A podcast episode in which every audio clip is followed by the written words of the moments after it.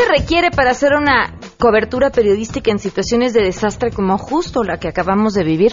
Vamos a platicar con eh, distintos periodistas que han estado en zonas eh, cero en, en, nuestro país en diferentes situaciones sobre este tema. Además, les traemos eh, la segunda parte de la conversación sobre Frida, la famosa perrita rescatista que se ganó el corazón de muchos. El proceso de selección de perro radica en el temperamento y en la hiperactividad que el perro presenta. Tenemos buenas noticias y muchas cosas más, así arrancamos a todo terreno. MBS Radio presenta a Pamela Cerdeira en A Todo Terreno, donde la noticia eres tú.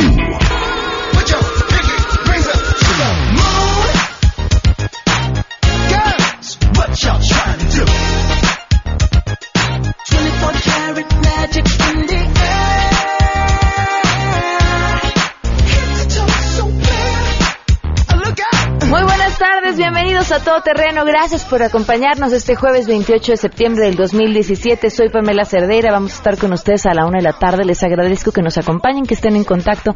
El teléfono en cabina 5166-1025. El número de WhatsApp 5533329585. El correo electrónico a todoterreno arroba mbs.com.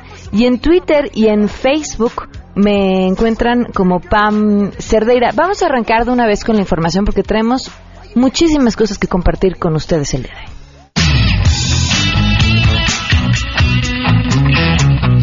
El jefe de gobierno de la Ciudad de México informó que hasta el momento van 204 personas fallecidas por el sismo del 19 de septiembre. Entre ellos se encuentran ciudadanos extranjeros, un argentino, una persona de Corea del Sur, un español, una de Panamá y cinco de China. Pero indicó que los daños son menores en comparación con 1985, pues los inmuebles colapsados son menos del 1% de los que existen en esta ciudad. Pero analizan cada una de las posibles anomalías que se dieron en la construcción de estos inmuebles colapsados, incluyendo el colegio Enrique Repsamen. Además dijo que hasta el momento han entregado 3.443 cheques de apoyo a la renta para quienes se quedaron sin vivienda o está inhabitable, el cual consiste en la entrega de 3.000 pesos hasta por tres meses. También dio a conocer que las afectaciones económicas por este sismo ascienden a 68 millones de pesos, dañando a 930 unidades económicas y afectando a 7.798 empleos, siendo las delegaciones más afectadas la de Benito Juárez, Tlalpan y Cuauhtémoc. Por ello presentó el programa emergente económico,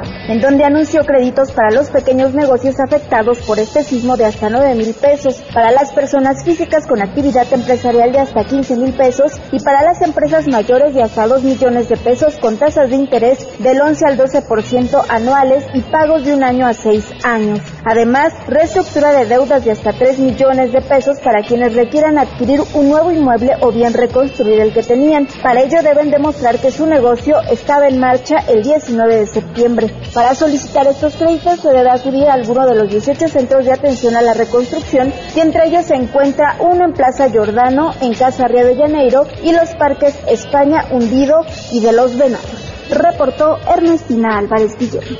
A una semana del sismo del pasado 19 de septiembre, vecinos de la unidad habitacional Tlalpan exigieron sostener una reunión con funcionarios de alto nivel y capacidad de decisión de los gobiernos federal y local, ello con el fin de que les expongan la estrategia de reconstrucción, así como para hablar sobre los apoyos que van a recibir en lo que se resuelve su situación. Marisol Arriaga comentó que los colonos del multifamiliar tienen dudas sobre el plan de reconstrucción propuesto por el jefe de gobierno, Miguel Ángel Mancera, ya que al momento no hay servidores públicos que se hayan acercado para explicar los alcances de dicha estrategia. Hasta el momento no hay servidores públicos que se hayan acercado para explicarnos los alcances de esta estrategia, la procedencia de los recursos con los que será aplicada, ni los compromisos que pudiera generar el acceso a la ayuda gubernamental. Pareciera que antes del 19 de septiembre teníamos un techo donde vivir, para después tener una deuda que pagar.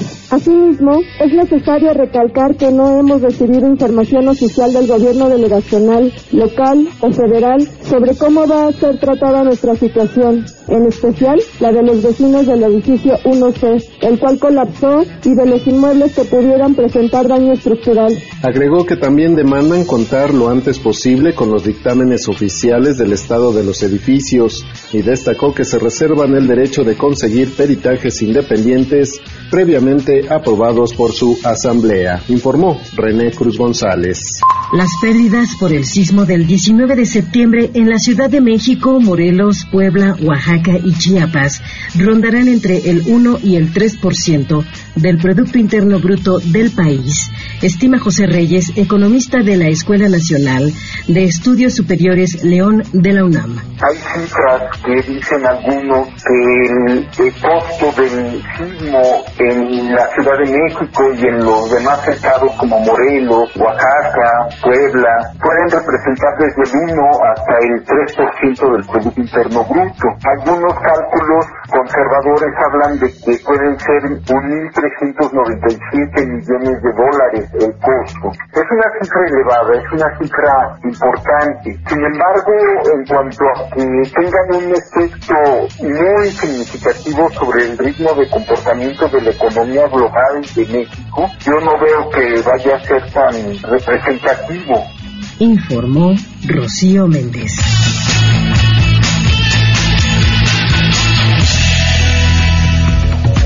12 del día con 8 minutos, continuamos a todo terreno. Le agradezco enormemente a quien ayer no pudimos terminar la conversación y que nos retome la llamada el día de hoy al teniente José Refugio García Arellano. Teniente, gracias por acompañarnos. Muy buenas tardes. Al contrario, muy buenas tardes, este Pamela Cerveira. Eh, agradecemos su consideración. Teniente, hablábamos ayer sobre cómo se llevaba a cabo el entrenamiento de los perros de rescate y nos explicaba este tema de la pelota que se utilizaba y, y que, y que era la forma en la que eh, se entrenaban para perseguir algo, ¿no? Así es, eh, la función o el objetivo de, de esta pelota es incrementar el instinto de caza del perro. Okay. Sí, le comentaba yo el día de ayer que los perros eh, aprenden por asociación y obviamente tienen un instinto de caza que, que van a perseguir todo lo que tenga movimiento, lo que se mueva, lo que se aleje, Mm. etcétera, y entonces nosotros nos valemos de eso para poder transferir eh, un olor característico a ese atractor y el perro lo pueda localizar cuando lo pierde de vista este en cualquier en cualquier sitio a través ya del olfato. ¿A qué, a qué rango de distancia puede localizar o ubicar un, un objeto? Bueno, inicialmente a esto se le llama estímulo visual. Obviamente, valga la redundancia, el perro lo está viendo y se le va a aventar a cierta distancia, estamos hablando aproximadamente entre unos 3 a 5 metros, a donde todavía no lo pierda de vista y pues obviamente el perro va, lo ve, eh, lo recoge y me lo trae. Conforme vaya yo incrementando las distancias, pues obviamente lo va perdiendo de vista, de tal forma que llega un momento en que al perderlo totalmente de vista, él sabe perfectamente bien, tiene registrado en su memoria de que su atractor constituye su presa y que su presa tiene un olor característico. Y es cuando lo empieza a buscar ya por olfato. ¿Qué olor característico tienen estas pelotas? Eh, perdón, me repite, no le oí. ¿Qué, ¿A qué huelen estas pelotas? Bueno, este, en el caso específico, nosotros utilizamos sustancias químicas eh, que liberan o asemejan la estructura química de estrés o de mediadores químicos que una persona en condiciones eh, de estrés va a liberar. Y entonces eso es lo que, lo que el perro este, identifica. ¿Qué es como la adrenalina? Son mediadores químicos, básicamente es la adrenalina, efectivamente. Endorfinas y adrenalina, básicamente. Y son, obviamente, estructuras químicas este, que para el humano no son perceptibles porque nuestro olfato no tiene tal capacidad, pero en el caso de los perros sí lo detecta y, este, y en un rango bastante amplio. Ya en la zona de rescate, ¿cómo funciona el trabajo del perro? En la zona de rescate eh, ya intervienen este, varios factores, ¿sí? Que consideramos durante el proceso de entrenamiento. ¿Por qué? Porque el perro ya se va a enfrentar a una situación real y entonces el perro va a tener que desplazarse a grandes distancias y sobre todo sortear obstáculos, subir, bajar, estar en estructuras eh, inestables y obviamente en estructuras con diferente textura. Porque además supongo que eh, el perro intentará meterse en el hueco que en el que quepa si es que detectó que ahí podría estar lo que está buscando. Ah, definitivamente. Este, cuando le es posible, lo va a hacer. Definitivamente lo va a hacer porque él está buscando la fuente de olor. ¿Sí? Muchas de las veces eh, por condiciones de seguridad, tanto para el manejador canino como para los cuerpos de rescate y como para el perro, nosotros lo único que hacemos es dejarlo que se aproxime a las áreas en donde el perro me está modificando conducta por razones de seguridad. ¿Con qué modificaciones de conducta es que ustedes saben que este perro está detectando vida? Básicamente ladra. Básicamente es el ladrido y algunas de las veces el perro se echa o se sienta y me va a indicar a través de, la, de, su nariz, la posición que tenga o hacia donde dirija su nariz, este, el sitio de donde está emanando un olor. ¿Es factible saber el porcentaje de error que tienen estos perros? Eh, tienen muy poco porcentaje de, de, falla. ¿eh? Estamos hablando más o menos de un 10 a 15%. Este, son bastante, bastante eficientes. O, ¿U otras condiciones con las que se confundan eh, estas sustancias que los perros están buscando? No, fíjese que no, porque durante el proceso de entrenamiento justamente se consideran los factores que modifican la capacidad olfativa del perro. Y generalmente en este tipo de eventos, pues tenemos aromas circunstanciales. Tenemos mucha gente en, en, el trabajo de búsqueda, tenemos maquinaria, tenemos ruidos, tenemos otros animales que están participando también en este tipo de, de localizaciones, incluso tenemos mascotas este, que también están atrapadas bajo, bajo diversos materiales. Y entonces todos estos factores nosotros los tenemos que considerar durante el proceso de entrenamiento, de tal forma que le quede bien claro al perro el aroma de referencia para el que fue entrenado, independientemente a todos los aromas circunstanciales que tenga en el entorno. ¿Identifican mascotas atrapadas? Eh, modifican conducta, solamente modifican conducta. Eh, la intensidad, la intensidad de un marcaje en el perro cuando ha localizado su aroma de referencia es bastante, bastante precisa y es muy evidente. ¿A qué voy? Si el perro detecta que hay una persona atrapada y aunque yo le llame, el perro va a venir, pero se va a regresar a ese sitio. Y de ahí no lo voy a mover hasta que el perro eh, llegue a hacer un marcaje franco, esto quiere decir que va a ladrar. Cuando hay algún animal eh, eh, que está también atrapado, su intensidad de marcaje va a ser menor. Le va a llamar la atención, sí, pero el perro va a seguir buscando su aroma de referencia, que es totalmente diferente a lo que emana un animal eh, contra lo que emana un ser humano. Eh, durante, bueno, ¿cuánto tiempo de, de, por llamarle así, vida laboral útil tienen estos perros? Bueno, se estima una vida útil entre 6 y 7 años de edad, pero este, este dato o este parámetro es muy subjetivo.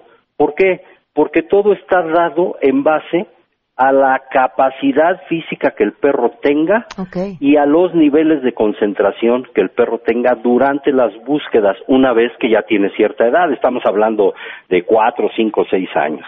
Entonces, es un, es un dato muy subjetivo. Hay perros que tienen ocho o nueve años y siguen trabajando como si nada. ¿Qué pasa con ellos después, teniente? Eh, después, estos perros se van de retiro.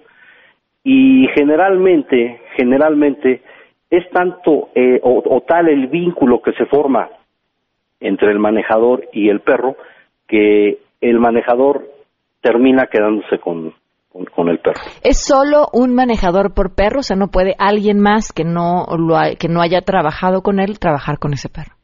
Claro, mire, en el caso particular de la institución, generalmente es eh, personal naval y casi siempre es eh, manejador canino.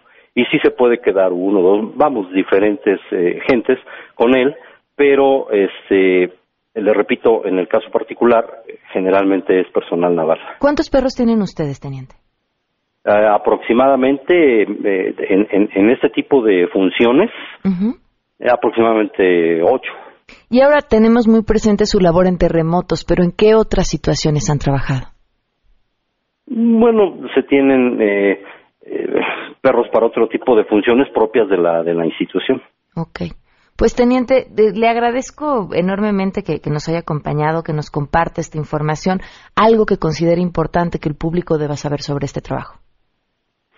Pues es un trabajo bastante interesante.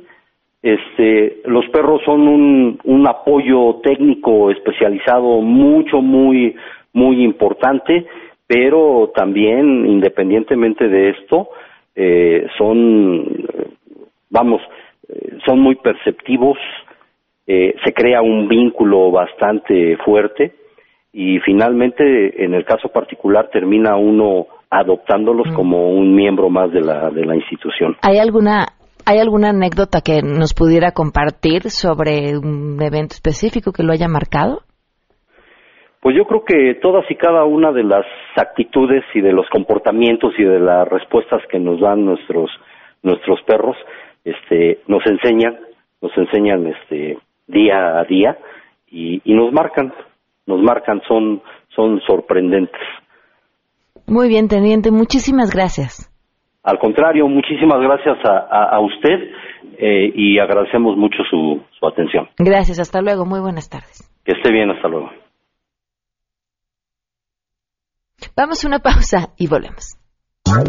Más adelante, a todo terreno. Vamos a platicar sobre muchas cosas, entre ellas tenemos una mesa sobre el ejercicio periodístico en situaciones como las que acabamos de vivir. Si te perdiste el programa A Todo Terreno con Pamela Cerdeira, lo puedes escuchar descargando nuestro podcast en www.noticiasmbs.com. Pamela Cerdeira regresa con más en A Todo Terreno, donde la noticia eres tú. Marca el 5166125. 12 del día con 22 minutos, continuamos a todo terreno. Poco a poco se han ido eh, dado a conocer las listas de las escuelas que han ya abierto sus puertas tras el sismo. Y si hablamos de escuelas y este eh, regreso a, la vida diaria, pues hay que hablar de lo que nos viene, los piojos. Le agradezco enormemente a la doctora Yumiko Akaki que nos acompaña vía telefónica. Doctora, muy buenas tardes, gracias por estar con nosotros. Hola, buenas tardes, muchas gracias por la invitación. Ya habíamos platicado cómo el regreso a clases implica un regreso a una de las temporadas más temidas por los padres, la de los piojos. Sí, efectivamente, eh, la periculosis o, los, o la infección por piojos, como se le conoce, es mucho más frecuente en la etapa en donde empiezan los niños eh, en la escuela. Entonces va desde los meses de agosto, septiembre, octubre y generalmente se va a presentar en, los niños que, que, están en esta edad escolar, que puede ir desde los 3 hasta los 19 años. Pero bueno, a pesar de que ellos son los más afectados, también algunos bebés pueden presentarlo pero lo importante es que todos estemos tranquilos porque pues hay opciones terapéuticas que son seguras, incluyendo también para los bebés. Incluyendo a los bebés, qué interesante. Ahora, ¿cómo podemos evitar el contagio en, las escuelas o en las guarderías? Bueno, lo más importante es saber que existen. Hay que revisar a los niños constantemente, sobre todo cuando entramos a la escuela. Y otra cosa muy importante es que nosotros eh, usemos productos que ya sabemos que van a evitar que tengamos contagios y estos evidentemente van a ser ni cosas herbolarias ni cosméticas, sino productos que ya estén aceptados, que tengan sustancias que están aprobadas y que no causan efectos adversos. ¿Cómo sabemos cuáles son estos productos adecuados? Generalmente los productos que nosotros utilizamos van a ser tratamientos que tengan sustancias como la fenotrina y la permetrina, que son componentes que no son tóxicos, no dañan y que no irritan, como es la línea, por ejemplo, de, los shampoos de Hair Clean. ¿Qué podemos encontrar en una farmacia? Ajá, que podemos encontrarlo. Ahora, hay muchísimos mitos alrededor de los piojos. Eh, ¿De cuáles nos podrías platicar? Bueno, en cuanto a los mitos, uno muy importante, pues es que tiene que ver con que no nos bañemos, ¿verdad? No es, no tiene nada que ver. Eh, generalmente los piojos se pueden contagiar en personas bastante con mucha higiene. No importa cuántos de salida te bañes, se te puede pegar. Otra cosa importante es que los piojos no brincan, sino que se pegan por el contacto de cabeza en cabeza, lo que es que corren muy rápido y pueden efectivamente pasar de una cabeza a otra, pero siempre y cuando haya contacto o si nosotros movemos nuestro cabello y el, digamos que por el movimiento sí se libera uno, pues así podría caer en alguna otra superficie, pero no es que brinquen. ¿Y el, el tratamiento del cual eh, nos platicabas, cómo se aplica? Bueno, lo más importante es, se va a aplicar en pelo seco, se va a dejar actuar por 10 minutos, después de 10 minutos se va a enjuagar y después de esto hay que utilizar una peine liendrera que es de acero inoxidable y eso va a hacer que se quiten las liendres, que es muy importante para que se controle la enfermedad y hay que repetirlo siempre a los siete días. Y, ya que estamos libres de enfermedad, pues protegernos con repelente, por ejemplo el repelente de, de Herclin que dura hasta por ocho horas. Ok. Si alguien en este momento identifica algún miembro de su familia que tenga piojos, antes de este negar que es un miembro de su familia, ¿qué puede ser? ¿Hay algún número donde pueda llamar? Sí, eh, está el número 01800 020 1000. Ok, 01800 020 1000. Pues doctora, muchas gracias por la información. No, muchas gracias a ustedes. Hasta luego, muy buenas Hasta tardes. Luego. 12 con 26 minutos. Le agradezco enormemente a Gloria Álvarez que nos acompañe vía telefónica. Eh, ella es eh, politóloga eh, guatemalteca y bueno, pues Gloria, gracias por acompañarnos.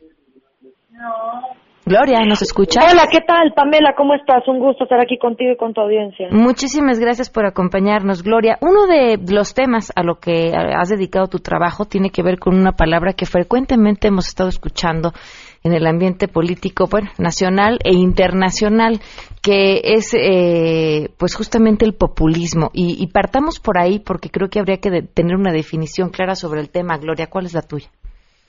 Pues mi definición sobre populismo es un mecanismo de manipulación ideológica que juega con las pasiones y las necesidades de las personas para prometerles cosas que no obedecen a ninguna lógica económica y a ninguna lección que nos ha dejado la historia.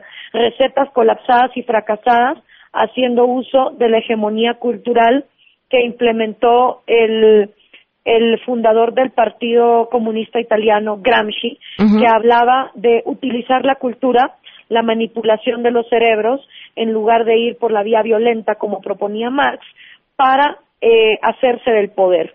Entonces, el populismo tiene altas contradicciones en su discurso.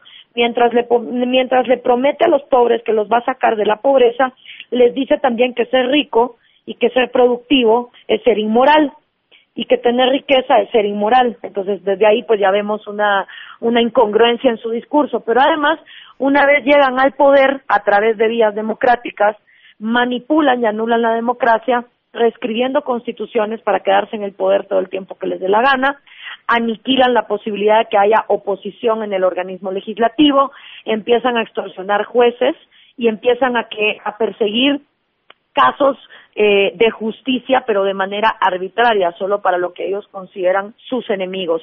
Eventualmente aniquilan eh, la libertad de prensa, la libertad de expresión y, por supuesto, la libertad de comercio. Empiezan las expropiaciones y al final lo que te encuentras es que los derechos individuales más básicos, el derecho a la vida, el derecho a la propiedad privada, el derecho a tus libertades, son completamente anulados en nombre de un pueblo que se encuentra más miserable y más hundido en la pobreza.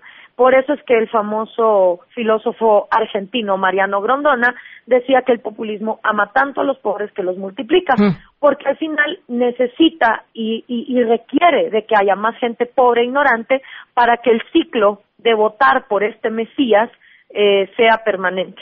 Ahora, nadie destruye una democracia prometiendo lo que lo va a hacer así. Siempre el discurso tiene una aparente razón más noble para lograrlo, ¿no?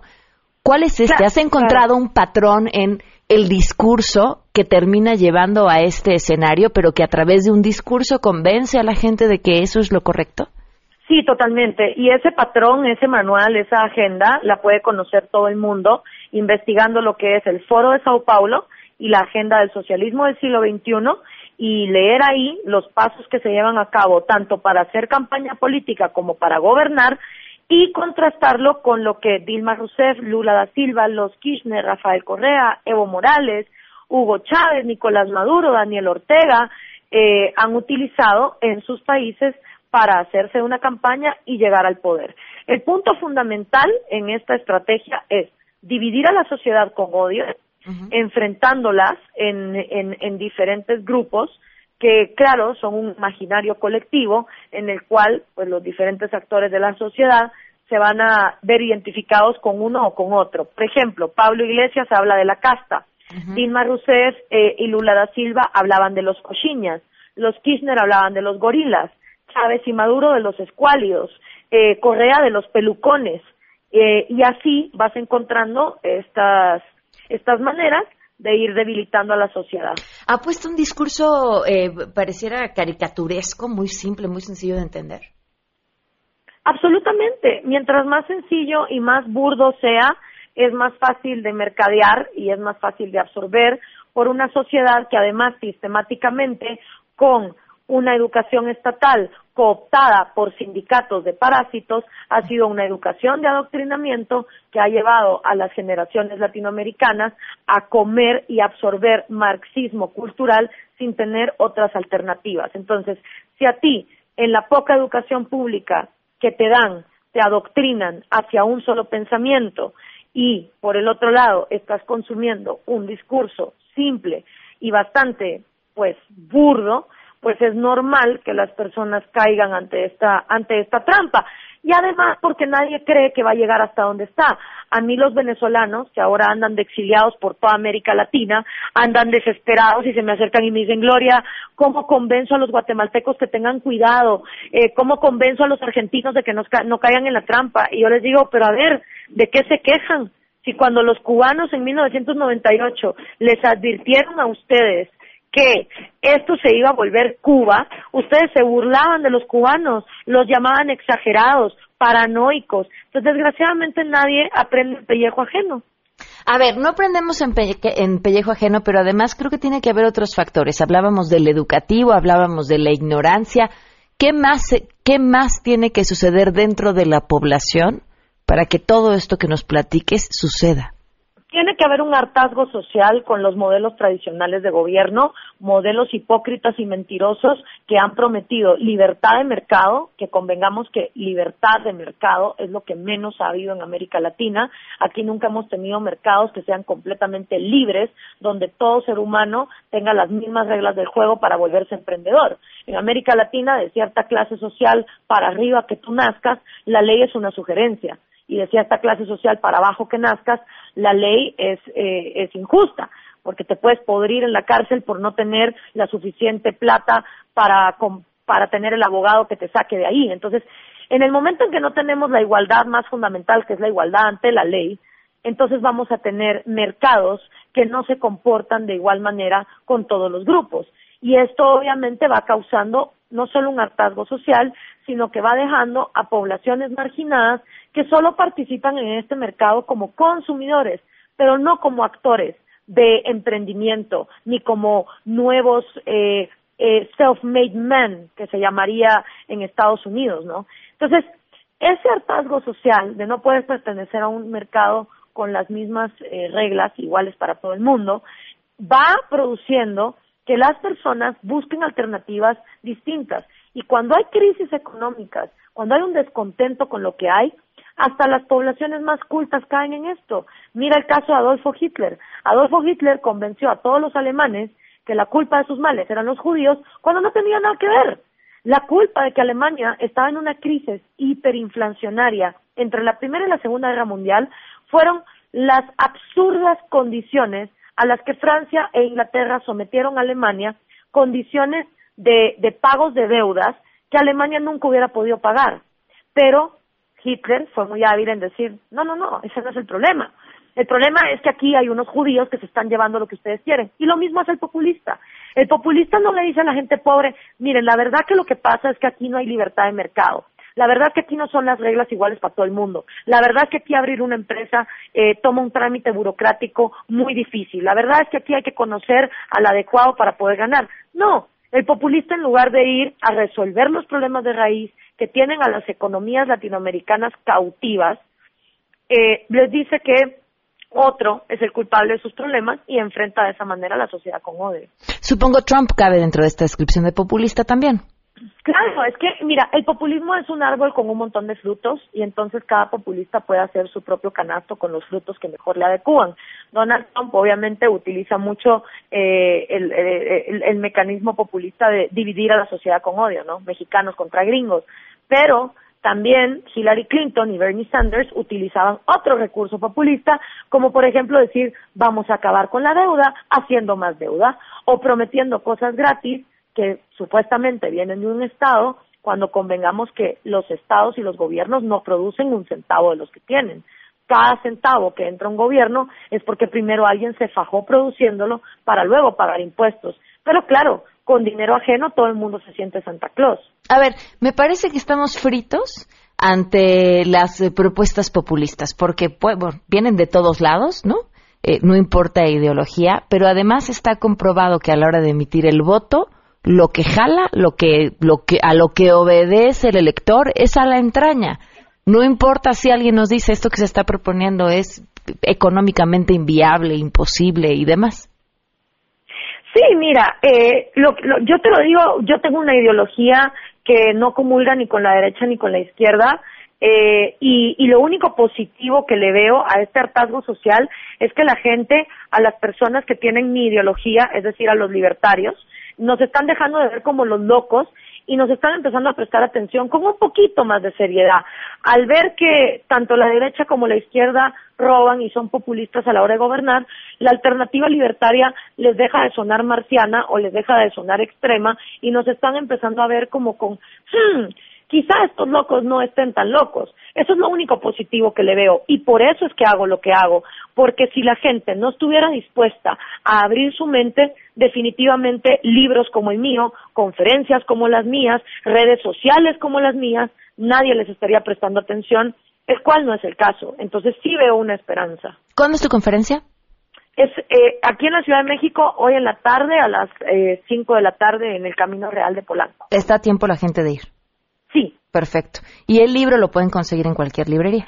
El libro lo pueden conseguir en cualquier librería y también si no pueden asistir a la conferencia de manera presencial, vamos a estar transmitiendo por eh, Facebook, me pueden eh, encontrar como Gloria Álvarez. Perfecto, Gloria, muchísimas gracias por habernos acompañado. No, gracias a ustedes, ha sido un placer. Hasta luego, Gloria Álvarez, eh, la conferencia y el hombre libro, riesgos y amenazas del populismo en América Latina. Vamos a una pausa. Pamela Cerdeira es a todo terreno. Síguenos en Twitter, arroba Pam Cerdeira. Regresamos. Pamela Cerdeira está de regreso en A Todo Terreno. Únete a nuestra comunidad en facebook.com, diagonal Pam Cerdeira. Continuamos.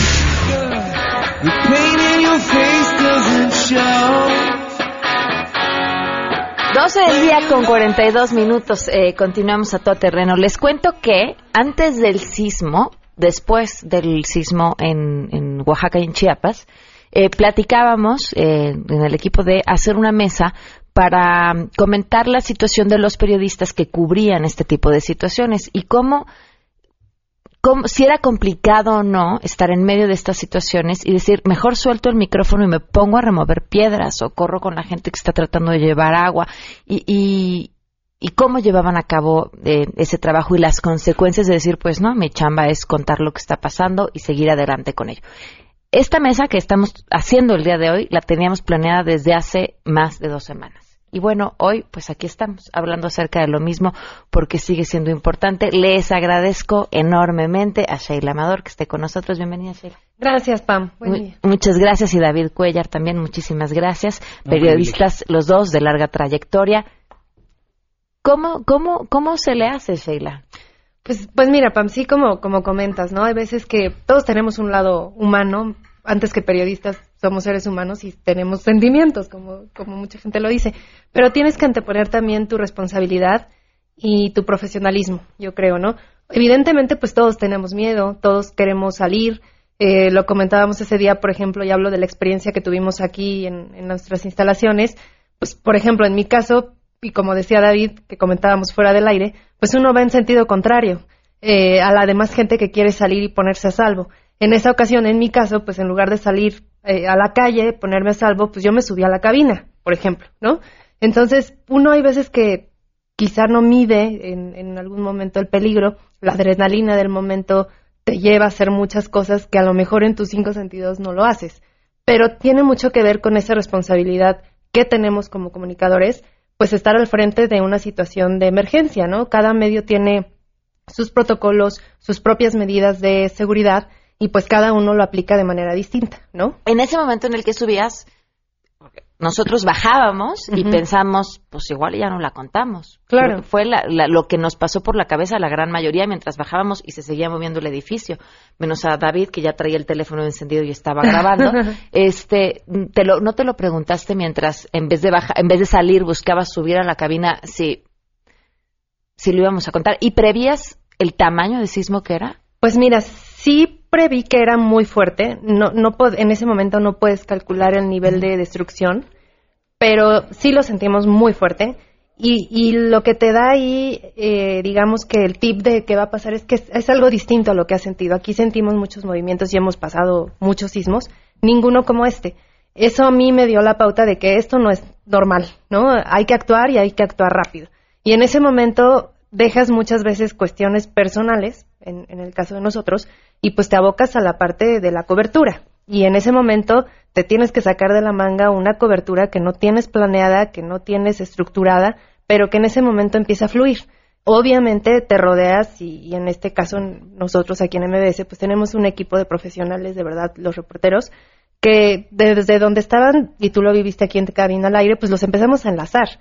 Y también ellos pues un poco que con esa dosis de locura, pues el ir a los lugares donde estaba la destrucción y donde no sabíamos qué iba a pasar más adelante, porque hay muchísimos riesgos en cuestiones, pues no solamente de réplicas, sino de fugas, de explosiones que vimos, etcétera, etcétera. Entonces, pues yo creo que cada quien lo vive distinto desde su trinchera, pero pues todos con una responsabilidad, pues de informar a la gente, ¿no? Para ti, David, ¿cómo fue? Eh, ¿Cómo fue y cómo ha sido? Porque, ¿no? Este también ha sido uno de muchos te vas haciendo de piel gruesa, uh -huh. es algo que platicábamos. Evidentemente, eh, estar aquí al frente de un micrófono conlleva mucha responsabilidad y es algo que a lo mejor los periodistas que tenemos ya muchos años en esto nos hemos ido haciendo a la idea, pero con eso, con eso empezamos. O sea, eh, en la escuela, yo me acuerdo en la universidad nos decían, es que existe una ley de radio y televisión y tú tienes que ser responsable. ¿Qué hay que hacer en medio de un sismo? ¿No? Porque, bueno, me tocó estudiar la universidad posterior al 85 y, y la responsabilidad que tú tienes, porque el que está del otro lado, de la televisión, del, eh, ahora de las redes sociales eh, o del micrófono de radio, está esperando que tú le des los pormenores de lo que está ocurriendo en este momento. Platicábamos y al momento de avanzar saliendo de aquí de la estación comenzamos a ver y qué ¿qué es lo que te vas dando cuenta? En el 85 recordamos la crónica de Jacobo que bajaba por Paseo de la Reforma uh -huh. y decía no va pasando nada y poco a poco iba dándose cuenta de la magnitud. Lo mismo nos ocurrió a ti y a mí el, el 19 de septiembre, 32 años después. Y eso es lo que ocurre en todas las coberturas de esta naturaleza. No, no, no hay una historia nueva, es, la, la historia se va repitiendo. Eh, lo mismo en Perú, lo mismo en, en Honduras, lo mismo eh, en caso de huracanes nos pasó en el Wilma, en el Stan, eh, en Katrina. Eh, ves la zona y tiene que ver la, la, la, la, relevancia de lo que tú estás diciendo, tiene que ver con la proximidad de la gente que te está escuchando. Uh -huh. Evidentemente, aquí en la Ciudad de México, vaya, acabábamos de tener dos horas antes un simulacro, estábamos toda la infraestructura lista eh, en materia este, de protección civil, pero los reporteros, no, los reporteros ya sabemos a lo que vamos. No, ya no, no, no hay otra cosa. Eh, te decía, se necesita tener piel gruesa, Te- se necesita, yo creo, yo- no, estoy seguro que cierto grado de locura porque vamos en contrasentido, Mm. donde todo mundo quiere salir, nosotros tenemos que entrar, ¿no? Y, y cuidar y ser muy cuidadosos en lo que ves, en lo que te rodea y esencialmente en lo que estás diciendo. Porque esa es Quiero, la quiero comentarles que mientras en este ir en el sentido contrario, lo que me tocó vivir al lado de David, no tenía información de su hijo. Y tu hijo estaba en, en una de cero. las zonas más afectadas al sur de la ciudad y claro, no había señal, no te podías poner en contacto con él. Y durante esas que fueron tres, cuatro horas hasta que supiste que estaba bien, Más o menos. no dejaste de hacer tu trabajo. Mira, eh, ¿cómo resistes el sí, pero pues me voy a me voy a hacerlo a la zona cero donde sé que está mi familia? La, la, la verdad es que, te digo, te haces de piel gruesa y las malas noticias corren rápido. Yo sabía desde un inicio, cuando empezamos a salir, que, que había muchos daños, porque nos empezaron a llegar mensajes. Y cuando ya tienes muchos años de reportero, ya todo el mundo te llega, te manda información. Y, y ya sabía, tenía, pero sí, te, te tienes que hacer de piel gruesa, porque al final de la jornada la, la persona que te ve o que te escucha no puede... Tú le vas a transmitir el miedo, y eso no te puedes dar el lujo de que eso Oiga, tengo que preguntarles, porque es el elefante blanco sobre la mesa, ¿qué opinan del caso de Frida Sofía? Hijo, pues súper delicado el tema, ¿no? Ya, ya, ya en redes hicieron, Te lo dije. hicieron y Yo te lo dije, ¿te acuerdas? Y pues está el antecedente del, del 85, Monchito. ¿no? Monchito, ¿no? Pues mira, eh, el estar en estas coberturas también te, te genera eh, ciertos eh, problemas en confirmar a veces la información porque es muy poca. Incluso estando en los lugares de desastre, y tú lo viviste, eh, es muy difícil que te confirmen.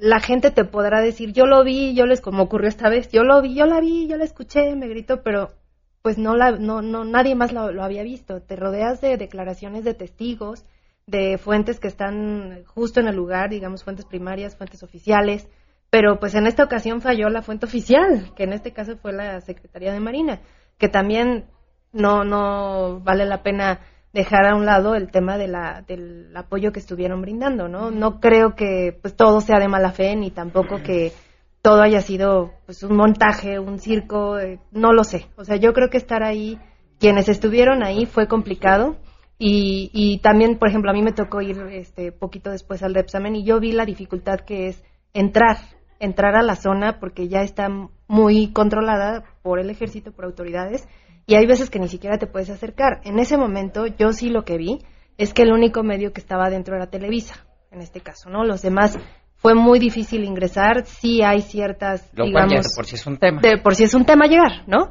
Pero así al llegar es más complicado este, meterse hasta las entrañas y hasta también por seguridad, que también ahí me tocó ver una imagen de una conductora que estuvo ahí y entró sin casco, sin protección, sin equipo, que también es un riesgo, ¿no? Entonces, son muchos factores, pero yo creo que en este tipo de, de casos, pues uno busca historias. Y en, este, y en ese momento, pues esa era una gran historia. Y tan, tan fue así que cuánto tiempo estuvo mucha, mucha gente pegada al televisor viendo qué iba a pasar y señoras que no durmieron, ¿no? Y al día siguiente te das cuenta pues que pues era una ilusión, una esperanza que se esfumó y que no ocurrió mayor, ¿no? Mira, yo creo que el caso de Frida Sofía es la resultante del mercantilismo de la información. Es, es, es el producto de esos, de, valga la redundancia, de los productores mercenarios informativos que buscan comerciar con el, o lucrar con una tragedia como esa. O sea, haber Ese- visto una telenovela y decir, no la soltamos. Eh, pe- perdón, y mira, eh, yo a Daniela la quiero mucho, la, la conozco y es una gran compañera. eh, alguna, alguna vez nos acompañó en la Guardia Nocturna eh, y, y, y todavía estamos, todos los reporteros estamos sujetos a una pipia. Y, y recordarás que cuando decíamos nombres, eh, en, en la- en algunas zonas te decía Dices, yo... no- no yo, digas los nombres. No digas los nombres. No, y te voy a decir porque tiene que ver muchísimo con la responsabilidad del comunicador y lo digo con todas las palabras, yo no quisiera enterarme por medio del radio o de la televisión que un familiar mío se ha muerto. Y eso te lo sabe decir cualquiera. Y quienes hemos cubierto conflictos bélicos, balaceras en las calles, homicidios, ejecuciones, eh, que han ocurrido aquí en la Ciudad de México, es lo primero que te dice la gente. ¿Tú coincides en que no se deberían de decir los nombres de quienes están siendo rescatados, vivos o muertos? es que hay, quienes lo hacen y hay quienes no, pero yo creo que depende. Exacto, es una línea, hay muy, una delgada. muy delgada. Eh, los lesionados, cuando tú ya tienes la confirmación de dónde están, sí, porque si no generas caos, porque si no empieza un éxodo de la familia innecesario, desgastante y, y, e irresponsable. Y si es el duelo de una persona, mira, es todos los reporteros sabemos que al lugar van a llegar los involucrados. Siempre. Los familiares, los amigos o los que tienen la certeza. Yo sé que Pamela Cerdeira está aquí en MBS y voy a venir a buscar la MBS. ¿Por qué? Porque es la última señal. La gente que es próxima a ti va a venir a buscarte. Es complicada la gente que no sabe de, quién está en dónde está. Y ese día no ocurrió así. Y ese día no ocurrió así. Y ese día faltó buscar, creo yo, esa otra parte de la historia, porque muchas veces te vas con la primera parte, pero no buscas la segunda y la tercera. Y la familia. ¿Y la familia qué? No, no, pero aparte... Las autoridades de la escuela. O sea, ese día había muy poca información en ese caso en específico. Y yo creo que se privilegió la historia, pero no el resto de la historia, que era muy importante ver... Sin confirmar. Sí, claro, sin confirmar. ¿no? Era, es, mira, hay veces, y eso eh, tú vas a evaluar a los periodistas, yo en lo personal yo prefiero perder un rumor que ganar una historia. Claro, porque el, riesgo es que te pase lo que les pasó. Eh, y, es, y es gravísimo. Es gravísimo. había un video que circuló, ¿no te acuerdas? en, los mensajeros de Telegram, de WhatsApp eh, o en las redes sociales, de una señora que irónicamente les reclamaba, ¿no? Ah, y así como que sonaba de ah, chiste. pero, pero, la realidad es esa. Es esa. Y nosotros tenemos una responsabilidad. En el 85, en 1985, la radio fue el enlace social entre las familias que vivían en el interior de la República o en el exterior de la capital, pues, y este en el Distrito Federal.